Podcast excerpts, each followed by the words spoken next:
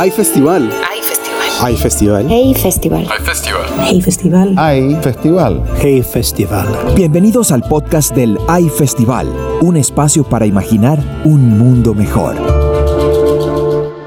Economía, literatura, periodismo, ciencia, ciudad. Bienvenidas y bienvenidos a un nuevo episodio de Testimonios de High Festival. En esta ocasión tendremos a Lidia Cacho en conversación con Javier Moreno, Gustavo Rodríguez, Alejandra Bayón y Paula Bonet en conversación con Paula Donner. Gender Equality is Men's Business Too, con Luis Daniel Monroy, Liz Meris Velasco y Arnulfo Zúñiga. Para poder escuchar las conversaciones completas de este y otros temas, no olvides visitar highfestival.com. Agradecemos el apoyo de Bancolombia, Protección y Sura. La periodista, activista social y escritora Lidia Cacho se pregunta, ¿qué ha logrado el feminismo? ¿Cómo viven la feminidad las mujeres? Recalca que la igualdad no recae en los genitales o en el género de las personas. Querétaro, 2018. Yo creo que efectivamente en términos filosóficos y, y, teóricos, porque lo que ha logrado el feminismo ha sido plantear la teoría de la no solamente de la equidad de género, sino plantear eh, la perspectiva de género que nos permite entender cómo viven los hombres su masculinidad construida socialmente y su masculinidad biológica y su masculinidad influenciada por, eh, por todo el entorno de poder, ¿no? por el político, por el, por el eh, religioso, etcétera, y las mujeres cómo vivimos este, el convertirnos en mujeres, eh, la feminidad, etcétera. Mm, ha triunfado en ese sentido el, feminismo porque hay mucha teoría detrás, es decir, el feminismo es una corriente filosófica ya reconocida en gran parte del mundo, eh, pero se ha quedado siempre ahí, ¿no? como en una, en una línea de flotación que se relaciona directamente con, con la academia o con la gente que se ha preparado muy bien sobre cómo hacer este análisis y esta perspectiva de género aplicada al periodismo, por ejemplo. ¿no? Hace 25 años, 30 años, eh, las redacciones eran increíblemente machistas, eh, una periodista como yo era prácticamente imposible que pudiera escribir sobre ciertos temas si no te estabas peleando todos los, todos los días con tu editor. Eh, se burlaban, éramos una o dos mujeres entre 50 hombres y las cosas son radicalmente opuestas el día de hoy en términos prácticos en ciertos ambientes. Eso es absolutamente cierto. Ahora, ¿qué ha sucedido dentro de esta revolución? Como en todas las revoluciones, y bien lo dijiste, es que eh, hay todavía corrientes hiperconservadoras que siguen defendiendo el biologicismo en el tema, en el tema del machismo. ¿Qué quiere decir esto? Quiere decir que eh, insisten en desacreditar todos los avances científicos, desde las neurociencias hasta la biología y la química más esencial, que demuestran que no es cierto, que los hombres son machos porque no se pueden controlar, no hay un chip machista con el que nacen los, los hombres que tienen genitales masculinos, ni tampoco, y lo digo así porque obviamente estamos hablando de que hay comunidades LGTB y TT y un poco más, eh, y las que vengan, ¿no? Entonces estamos también en una transformación de qué significa el género en el mundo entero, qué significa haber nacido con ciertos genitales y cómo se construye esta idea de ser persona. Y de ser persona en tu sexualidad, en tu vida erótica, en tu vida amistosa y en tu comportamiento con las y los demás. Y eso de pronto se queda muy atrapado todavía en el mundo de la filosofía. Y lo que yo he querido hacer con este libro y con la mayor parte de mis, de mis trabajos periodísticos ha sido justamente aterrizarlo para conversar con la gente a pie de calle, que habla como yo me expreso, para poder llevar el diálogo hacernos estas preguntas de, ¿de verdad, de verdad crees todavía que la agresión, que efectivamente es una reacción eh, eh, química del cerebro cuando estamos en riesgo, es exactamente lo mismo que la violencia? Es decir, ya está eh, suficientemente comprobado que la violencia es un ejercicio voluntario, es decir, tomamos una decisión particular.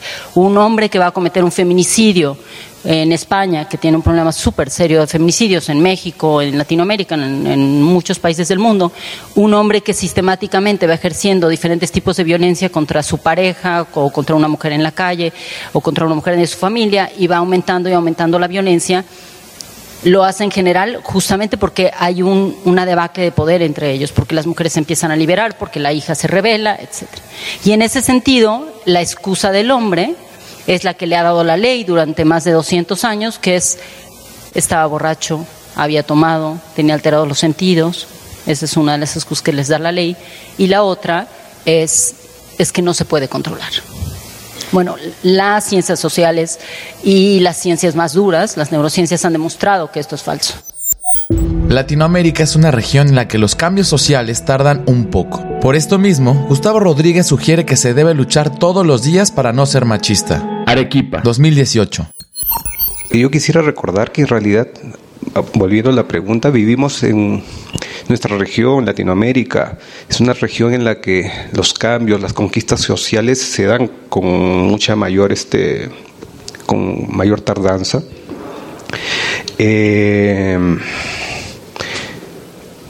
Perú fue prácticamente el último país de América Latina en darle el voto a la mujer en los años 50 y fue porque el gobernante de la época lo necesitaba políticamente, ¿no? Paraguay creo que fue el otro, el otro país. Y hace poco nomás, en 1998, este, si uno, la ley te decía que si tú, un hombre violaba a una mujer, se salvaba de la cárcel si se casaba con la víctima. Es así de, de, de risible el tema, lo cual te deja flotando el verdadero cariz del pensamiento de la época, y es que la, la noción de familia tradicional es más importante que la de la mujer independiente, no es la mujer este, como la mujer.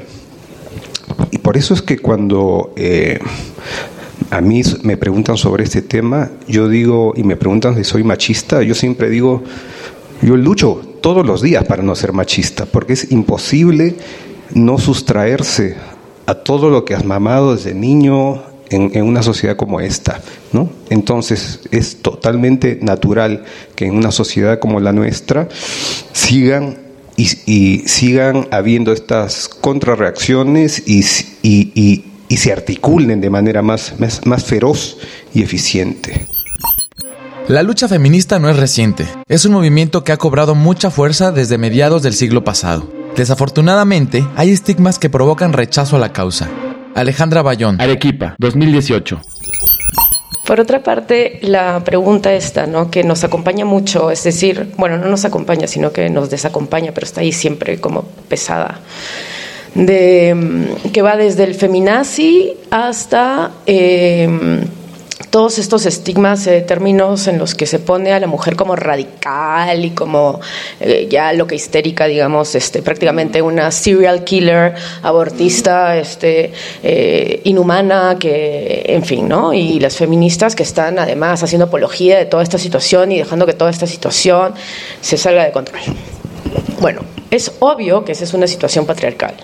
Es obvio que eso nos va a generar una situación de, de rechazo ante las personas que estamos haciendo una lucha frente a este tipo de situaciones, ¿no?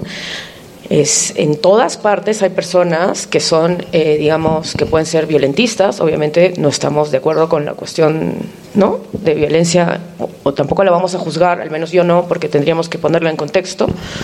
Pero eh, sí rechazo firmemente esta situación de, estigma, de tratar de poner a la mujer en esa, en esa faceta, o al movimiento feminista en esa faceta en realidad, porque no es tanto a la mujer, sino al movimiento feminista que está detrás, que, es esa, que está buscando esa igualdad de derechos. Entonces, no hay que confundir ni caer en ese tipo de, de situaciones. ¿no? Ya Paula lo ha ilustrado bastante bien, porque hay muchas cosas que nos deberían estar molestando muchísimo más. ¿No? ¿Cómo es posible que no haya habido un Me por las esterilizaciones forzadas que han caído sobre las mujeres indígenas, sobre todo las mujeres campesinas de las que hablaba justamente este Karina? Entonces, hay muchas cosas, ¿no? Que estamos nos estamos preocupando por cosas que no son tan importantes. ¿Por qué nos importa que tres personas tengan las, las tetas al aire? ¿No? ¿A quién le hace daño? Dime tú eso. Entonces, pareciera que el mundo está como al revés, ¿no? Entonces, y, sabemos que está al revés, y el feminismo lo estudia y sabemos, estamos tratando de como de que esto se entienda mejor, pero ya es hora, estamos en el 2018, las cosas no pueden ser tan fácilmente confundidas, ¿no? La población no puede como estar, pero es esto o es lo otro, o sea, en realidad tenemos que ya ponernos un poco más pilas, ¿no? Las mujeres migrantes tratan de escapar de la violencia sistemática de sus comunidades. En el camino se encuentran con explotación, trata de personas y violencia de género, por mencionar algunos ejemplos. Lidia Cacho habla sobre la realidad de las mujeres migrantes. Querétaro, 2018.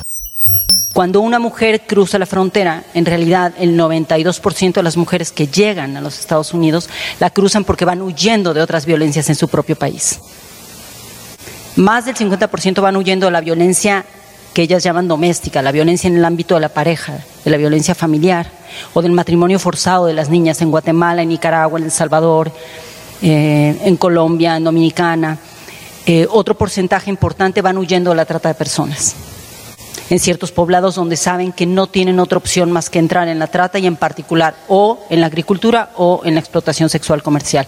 Huyen de eso porque quieren buscar su libertad. Y en el momento en que cruzan la frontera, caen en manos de estos eh, tratantes de personas, de hombres y de mujeres, que se dedican a la explotación laboral. Y en ese contexto de la explotación laboral, ellas van enlistando lo que han documentado durante todos estos años y es como una, una violencia de origen, que es esta por la que ellas tienen que emigrar forzadamente o forzosamente, eh, se convierte en el castigo en el país en el que buscaban su, libertad. Y es, consiguen un trabajo donde son explotadas laboralmente donde tienen que cocinar para los hombres y entonces tienen además otra forma de violencia que es violencia de género, es tú eres mujer encima, vas a tener que trabajar para los hombres a darles de comer porque a las mujeres les toca cocinar y vas a cubrir tus ocho horas como campesina en la pizca de fresa, de naranja, depende del estado en el que llegue.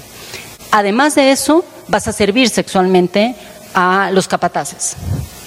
Y entonces van coligando y documentando todas estas violencias. Y todas estas formas de agresión em, en todos los sentidos terminan em, en, un, en una explicación muy clara de cómo se va construyendo el poder de los hombres, también migrantes, también muy probablemente la gran mayoría salieron corriendo de sus propios países, estados, ciudades o pueblos por otras violencias que vivieron y por violencia política, etcétera, pero en el momento en el que están en cierto grado de libertad deciden reproducir el modelo machista, donde ellos tienen más poder, siendo ellos los eh, también víctimas, tienen más poder sobre las sobre las mujeres y las niñas. Entonces, para mí era muy importante poder contar esta historia desde un lugar en que podamos empezar el diálogo. Eh, MeToo desató mucho enojo en muchísimos hombres, sobre todo los hombres de poder. Desató enojo en hombres latinoamericanos que no entienden cómo funciona el sistema jurídico norteamericano, en el que todo se negocia. De eso vamos a hablar en el próximo evento. Voy a, dedicarme a tratar de destrozar la ley norteamericana, espero me funcione. Eh, y, y, justo por eso decidí hacer este libro, porque me parecía que era muy importante entender cómo se van coligando todas estas violencias. Y cuando una de estas actrices sale a la televisión y dice que se callen la boca a los hombres, con mucha ira, llena de resentimiento, de enojo, que se callen la boca a los hombres es hora de que las mujeres hablen. Yo me quedé pensando, yo soy feminista y desde, soy periodista hace 30 años y he documentado las violencias, la violencia de género no solamente quiere decir violencia contra las mujeres, también la violencia que se ejerce contra los hombres por ser hombres, contra los niños por pertenecer a ese género en ciertos contextos. Ya tenemos los números. Tú lo acabas de decir con España. Ya tenemos las cifras. Ya entendimos cómo, cuándo, por qué, quién lo hace, quién los defiende. Lo que sucedió en España con la manada es idéntico a lo que sucedió en México con los porquis. Idéntico. Una violación tumultuaria, hay toda la evidencia, se juntan los, los jóvenes, los detienen, eh, los llevan a juicio eh, y al final los sueltan los poderes machistas se unen y terminan soltando a los agresores. Y encima empiezan a humillar a la víctima. Liz Meris Velasco piensa que las mujeres deben ser reconocidas por sus capacidades y es importante que encuentren las mismas oportunidades. Cartagena, 2018. Como que mi padre le decía a mi madre como que, que ella tenía más responsabilidad hacia mí y que ella... Eh, pues debía ver y velar por mí. Yo me pregunté a mí si él tampoco, si él no era mi padre entonces, porque también era mi padre, pero siempre es como ese cargo a la madre porque es la que comparte contigo desde lo primero y él siempre como el trabajo Entonces sí empecé a ver como diferencias, muchas diferencias en la parte de que de pronto eh, no nos dejaban jugar con los hombres o a, los hombres tampoco con las mujeres, siempre era como eh, divididos. Y luego al entrar al proyecto fue en mi escuela. Eh, un día pues llegó el proyecto y me llamó mucho la atención la igualdad de género. Pues yo la verdad no tenía claro qué era. Y cuando empecé me sentí bastante mal porque sentía que había una realidad que me estaban como escondiendo, me sentía engañada, eh, sentía como que había vivido siempre a espaldas de la realidad y de que yo también tengo derechos y también eh, tengo como capacidades de llegar más allá de ser madre, más allá de eh, simplemente tener hijos, que podría hacer otras cosas, que podría tener oportunidades para salir adelante y para poder también eh, luchar por los derechos de las niñas y los niños en mi comunidad. Y fue pues como esa, esa motivación que me impulsó a participar del proyecto. ¿Son necesarias las cuotas de género? Paula Bonet. Arequipa, 2018. Pero me molesta profundamente porque son necesarias las cuotas. El sistema está hecho a la medida del hombre. Y ahora voy a citar a una amiga feminista que defiendo muchísimo y admiro muchísimo. Es una catalana, una periodista catalana que se llama Natza Farré. Y creo que su comentario eh, sirve para, para zanjar el asunto. Ella dice que a lo largo de su vida se ha encontrado con muchísimos hombres mediocres en lugares de poder ya está bien de que nos digan que solo las mujeres válidas podemos estar en los lugares de poder. Hasta que no haya mujeres mediocres también en los, en los lugares de poder, la igualdad no será real. Son imprescindibles esas cuotas. Ser hombre significa ser violento. Arnulfo Zúñiga comenta las dificultades de ser niño dentro de una sociedad machista.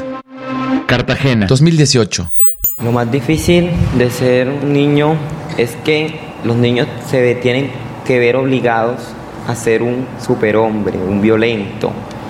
Un hombre que todo el mundo mire y diga, wow, allá va Nulfo, y que todo el mundo respeta. Es que, es que cuando no lo pueden ni mirar porque va matando a todo el que se le pase por el camino.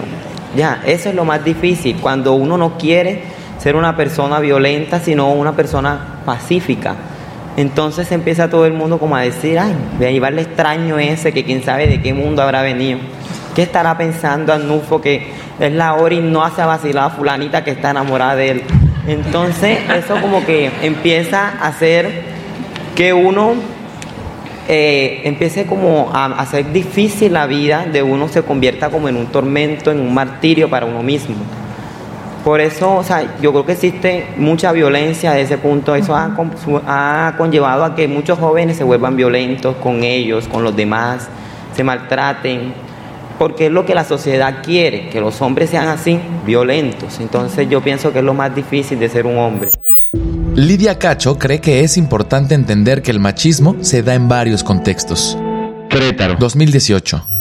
Entonces hice una lista donde yo pensé, voy a entrevistar a hombres de diferentes países, obviamente en México. la editorial no le da a ninguna reportera, periodista recursos para viajar por todo el mundo. Eh, Saludos a mis editores. Y entonces decidí que tenía, obviamente tenía que ser en México. Eh, después, edades distintas, orígenes diferentes, estados, estados eh, de origen por lo menos distintos, eh, ideologías, religiones o no religiones. Y también había en, esta, en este libro un, un hombre gay al que entrevisté que me dio una de las mejores entrevistas, debo decir, y unos días antes, es, es, un hombre muy, muy conocido, muy famoso, fue una entrevista extraordinaria, y unos días antes de que yo la mandara a mis editores, me llamó para pedirme que mejor no lo hiciera. Había sido una catarsis brutal que lo llevó a terapia, haber, haber, haberme dado esta entrevista, y, em, y me pidió que lo sacara. Por eso no hay un hombre gay, pero probablemente para la segunda parte lo habrá. Pero ahí sí, este, esta pregunta iba, bueno, acaba la reflexión, pero no quiero Voy a terminar ahí, eh, porque era muy importante para mí, él, él es un, un, activista muy, muy, muy famoso y yo quería que fuera eso, quería que fuera alguien que, que habla sobre cómo se vive en el ambiente de los hombres gays, toda esta violencia machista, cómo juegan los roles, cómo se dicen niña, vieja, mira esta, se hablan en femenino, algunos, no todos, pero los que se hablan en femenino, a qué tipo de hombres gay les hablan en femenino, los transexuales hacen lo mismo, por qué hacen eso. Y eso yo quería que lo analizaran para poder explicarnos un poco mejor cómo funciona el machismo en todos los contextos. Entrevisté a un chico que había vivido en condiciones de calle y como él solo... Eh, fue reflexionando y tratando de superar el machismo de un padre hiperviolento, a otros hombres que desde el principio intelectuales, por ejemplo, que andan por aquí en el festival, y que me dijeron, no, no, yo machista para nada, hombre, yo soy súper feminista. Eh, y mi padre, no, no, machista tampoco, bueno, era un hombre de su tiempo. Decir que un hombre es un hombre de su tiempo, cuando le pregunta si era machista, quiere decir que era súper machista. Mira, hasta mi padre que tiene 85 años lo admite, entonces bueno, ya, ya, ya estoy perdonada por esa generación, creo. Eh, entonces lo que hice fue eso, como elegir hombres muy diversos em, y la gran mayoría quedaron azorados de sí mismos, porque las entrevistas, eh, cuando tú das una entrevista, cualquier persona, no importa qué tan brillante seas, a menos que seas un actor o actriz ultra profesional que no está dispuesto a decir la verdad, eh, en realidad lo que haces es abrirte a una catarsis cuando estableces un vínculo de confianza con tu entrevistador o entrevistadora. Y lo que le sucedió a todos mis entrevistados fue eso. En el momento en que decidieron que de verdad querían analizar su infancia, empezaron a abrir una caja de Pandora que ninguno de ellos, debo decir, había mirado antes, por lo menos de esa forma. Debemos ser libres de decidir qué hacer con nuestro cuerpo. Paula Bonet se cuestiona, ¿por qué la mujer es objeto de deseo en un espacio público? Arequipa. 2018. A, a mí me sorprende mucho que tres mujeres en toples en una playa generen esta polémica y que nadie se ponga las manos en la cabeza y que todos veamos como habitual y normal la hipersexualización de adolescentes en la publicidad, por ejemplo. Las mujeres solemos estar en el espacio público, en vallas publicitarias de metros y metros y metros, en unas, bueno, hipersexualizadas. Y aquí nadie entra en debate. Podemos ver pechos eh, hasta cansarnos pero después eres madre, quieres dar el pecho a tu bebé en un espacio público y no se te permite. Yo creo que estamos en un sistema, estamos en un contexto, vuelvo a decirlo, hecho a la medida del hombre, en el que el cuerpo de la mujer pertenece al hombre, pertenece a este sistema. Es el sistema el que decide lo que la mujer puede o no puede hacer con su cuerpo. ¿Cuántos gobiernos están prohibiendo a las mujeres que aborten libremente? Eh, a mí me parece una atrocidad. Cada persona debería poder ser libre de decidir lo que hacer con su cuerpo. Entonces, eh, creo que está lleno de contradicciones que permitamos esa hipersexualización, esa eh, muestra además de cuerpos que, acaban siendo irreales, porque además están tratados con técnicas fotográficas a, unos niveles atroces y, que después eh, no permitamos mostrar un pecho en un lugar como es una playa. ¿no? Y luego voy un poco más allá. ¿Por qué la mujer en el espacio público está únicamente representada mientras es joven, está estirada y es objeto de deseo del hombre. Yo voy andando por las calles de las grandes ciudades, voy mirando vallas publicitarias y, no veo que, las mujeres que veo en la vida real estén representadas. ¿Dónde está una mujer alejada de esos cánones representada? ¿Dónde está una mujer de 40 años? ¿Dónde está una mujer de 60 años? ¿Por qué incluso para hablarnos de una crema eh, antiarrugas eh, para mujeres de 50 años las publicitan niñas de 20. ¿No, pensáis que estamos en un, contexto un, poco desquiciado? Para Luis Daniel Monroy es importante concientizarnos que existen nuevos caminos. Nuestra realidad puede ser muy distinta para dar espacio a la igualdad. Cartagena. 2018. La sociedad, desde que tengo uso de razón, siempre ha funcionado así aunque para mí, o sea, existen otras maneras como de que las cosas funcionen. Eh, siento que durante el proyecto he aprendido muchas cosas eh, sobre las igualdades de género. De hecho, sea, al principio junto con mis compañeros me sentía como De pronto, cuando el profesor nos empezó a explicar de qué se trataba el proyecto, me sentí muy identificado porque, o sea, también he sufrido por eso y no quisiera que la nueva generación que va creciendo, o mis primos, mis amigos, que van creciendo, sufran por, esa, por eso que muchos niños hemos pasado.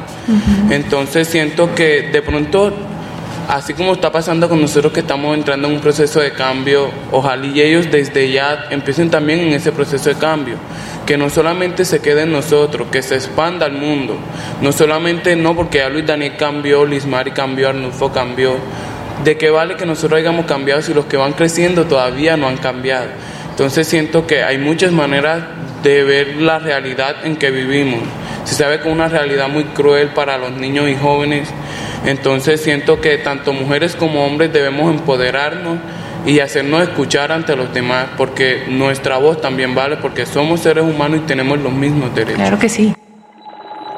Los movimientos feministas están cambiando el formato de nuestro día a día, ponen en peligro los privilegios de muchas personas y amenazan con mostrar un nuevo panorama repleto de igualdad y derechos. No olvides suscribirte al High Player en highfestival.com, donde podrás encontrar miles de audios y videos de ediciones pasadas de High Festival. Agradecemos el apoyo de Bancolombia, Protección y Sura. Hay festival. Hay festival. Hay festival. Hay festival. Hay festival. Hay festival. Hay festival. Esta fue una producción de Junkie Media.